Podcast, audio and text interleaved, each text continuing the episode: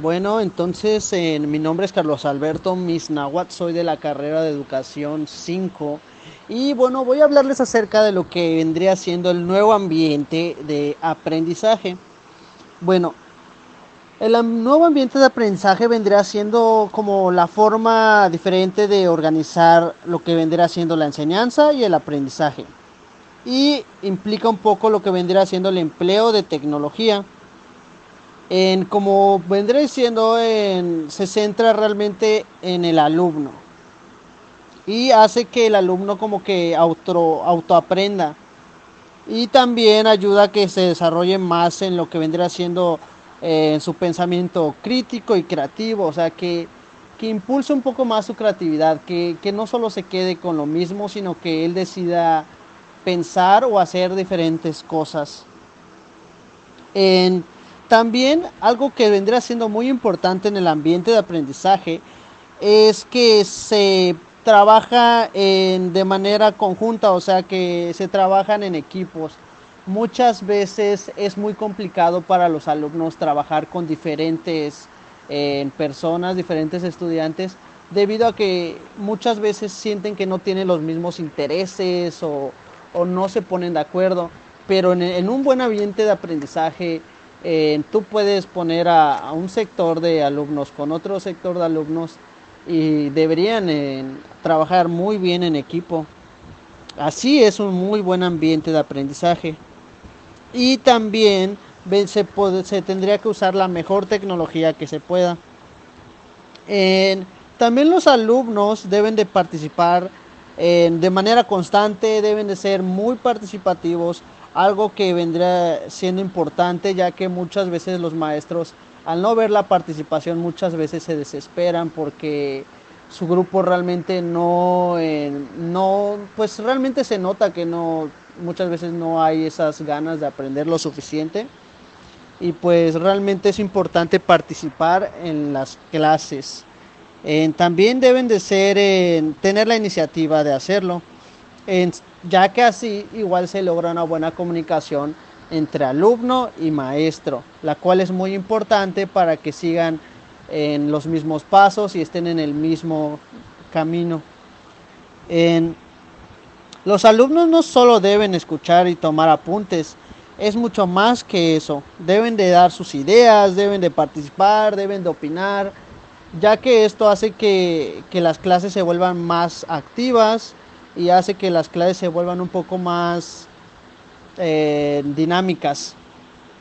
Una parte que de la lectura vendría siendo que, que, el ejemplo que se hizo, que muchas veces en, mi ejemplo yo amo mucho el fútbol, amo mucho ver el fútbol, pero realmente la pregunta vendría siendo quién participa en un juego de fútbol.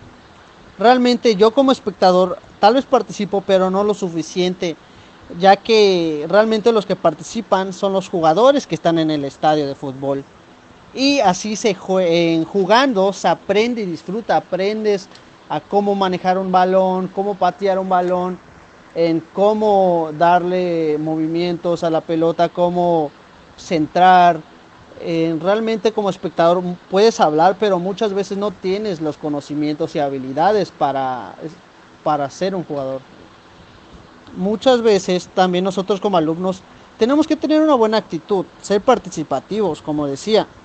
es un requisito. hay dos requisitos. Eh, bueno, de parte de los maestros, un punto clave que vi es que el maestro debe guiar y orientar a sus alumnos a obtener un logro.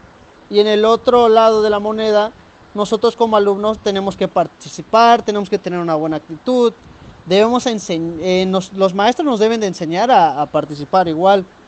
En este caso, igual con, este, con esta actividad la maestra nos está enseñando a participar. Y también necesitamos que nos retroalimenten acerca de la información que estamos viendo. Y como vi, hay tres condiciones para el ambiente de aprendizaje. El delimitado, el estructurado y el flexible. El delimitado vendrá siendo los indicadores y niveles de, del desarrollo de las competencias que se han descrito antes. El estructurado vendrá siendo todos los contenidos, el sentido de los contenidos que deben ser organizados. Ya podría ser en mapas conceptuales, o en ciclos que varíen de un nivel de abstracción a otro. Y eh, por último, el flexible es el que debe incluir en la, adquisición del estudiante y sus competencias eh, bien definidas y también provee posibilidades para que el estudiante pueda controlar progresivamente el ritmo del aprendizaje. En este sentido siento que realmente el alumno es el que, el que decide qué tan lejos o qué tan poco se puede aprender, ya que, como se dice, se puede controlar lo que vendrá haciendo el ritmo de aprendizaje. Muy rápido, corto, a medio plazo se aprendería. Y pues en, realmente nosotros tenemos que aprender a, mejorar día a día, a tratar de, de, ser más dinámicos, ya que se aprende de manera más fácil y se aprende de una manera más, en, como dice su nombre, dinámica.